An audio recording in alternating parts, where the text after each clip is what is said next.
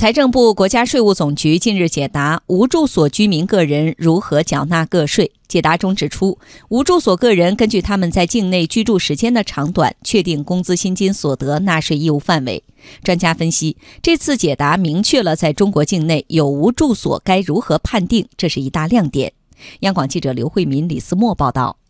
三月十七号，财政部、国家税务总局对外发布。关于非居民个人和无住所居民个人有关个人所得税政策的公告，这次解答对公告内容进一步明确，对无住所个人取得工资薪金所得、综合所得计算缴税等做出了具体的解释。计税方法调整后，无住所个人仅就其在境内应计税的收入额确定适用税率，降低了适用税率和税负，计税方法更加合理。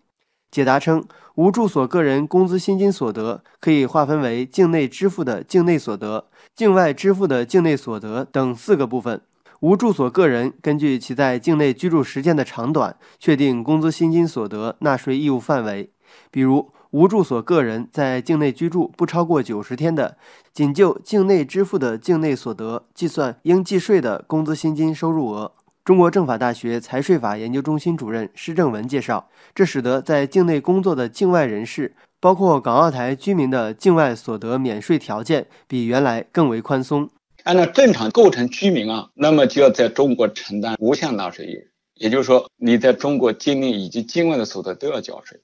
这是居民跟非居民纳税义务的区别。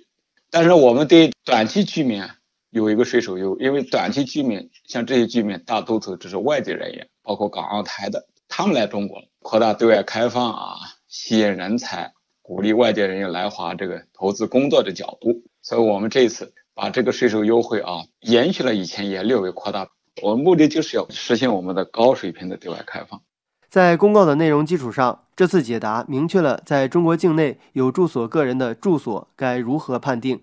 解答中指出。税法上的所称住所是一个特定概念，不等同于实物意义上的住房。按照《个人所得税法实施条例》第二条规定，在境内有住所的个人，是指因户籍、家庭、经济利益关系而在境内习惯性居住的个人。习惯性居住是判定纳税人是居民个人还是非居民个人的一个法律意义上的标准。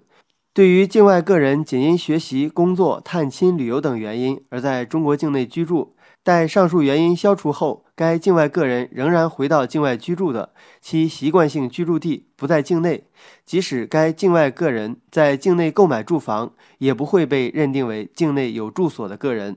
在施正文看来，这可以说是本次规定的一个亮点。实际上，这个住所它是涉及到一个纳税人居民身份的判断问题，也就是说，你在中国有住所，那你就是我们的居民；是我们的居民个人，那你就在境内境外所得就纳税。因为住所概念啊不是很明确，它比较弹性，所以它这一次解答非常明确的消除了社会上的一些疑问。